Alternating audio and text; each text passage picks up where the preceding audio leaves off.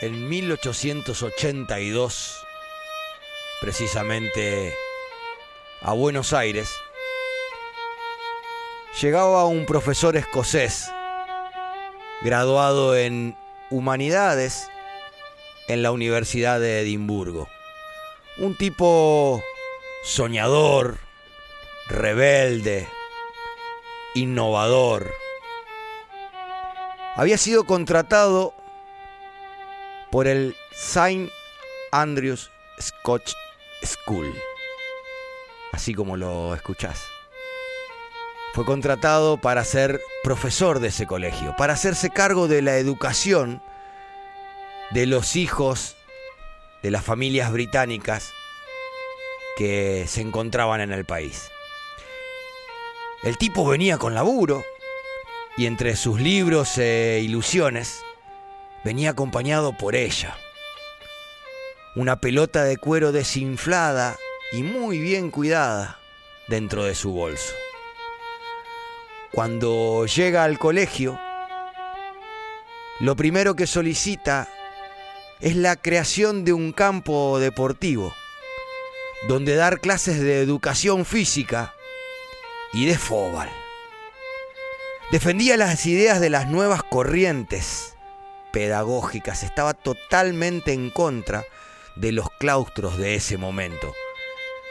Claramente todavía esa cabeza no se había abierto por acá y le dijeron que campo deportivo no, educación física tampoco. El tipo recién había llegado al país. Al negarle esto a los directivos, este señor, Alexander Watson Hatton, con sus sueños y convicciones a cuestas, inmediatamente renunció. Dos años después, en, 1884, funda su propio colegio para llevar adelante lo que él quería venir a hacer.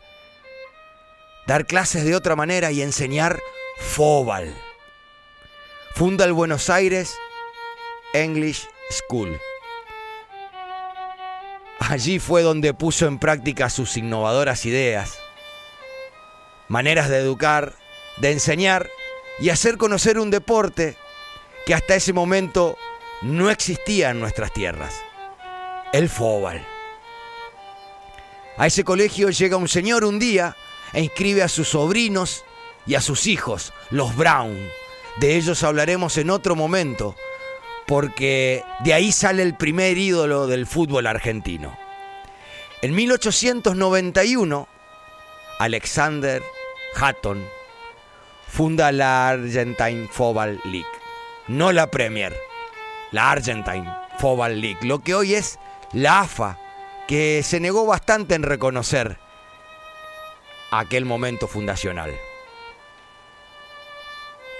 Empiezan los primeros torneos y eh, e inscribe a su equipo al Buenos Aires School en este torneo con pibes de 18, 19 años que al que de pibitos él le enseñaba a jugar a la pelota le enseñó el reglamento y todo lo demás.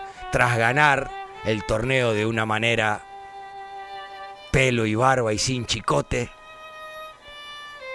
el presidente de Lomas, que era inglés, no iba a permitir que este escocés publicitara su colegio llevándose por delante a todos en el torneo.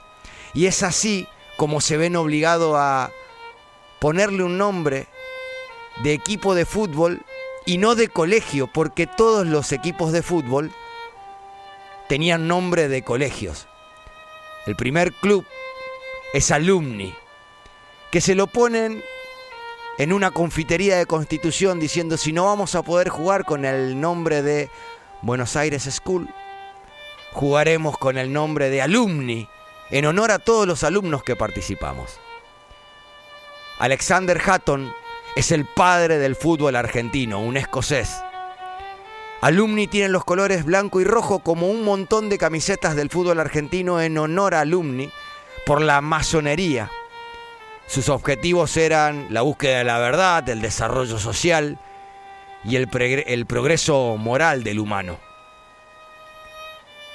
Hatton entonces Como San Martín es el padre de la patria, este escocés es el padre del fútbol argentino.